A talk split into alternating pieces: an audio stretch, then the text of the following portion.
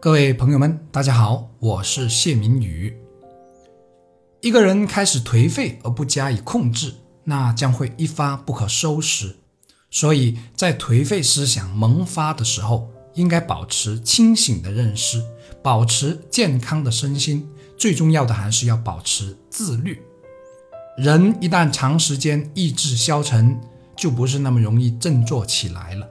其实很多事情都这样。在一开始的时候容易杜绝，可长久下去形成的习惯要改掉，或说从中走出来就相当不容易了，有如戒烟一样难。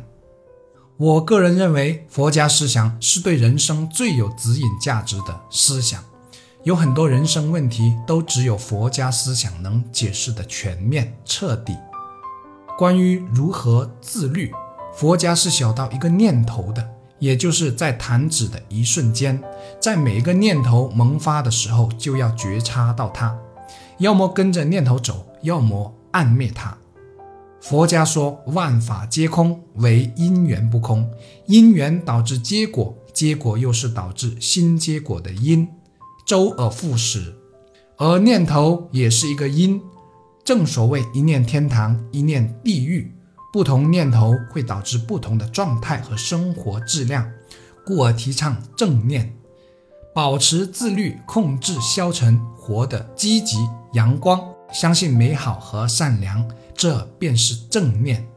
所以从现在开始，不妨多留意一下自己的念头，因为有些念头是注定会导致现实中的一个结果的，无论是上进还是消沉的结果。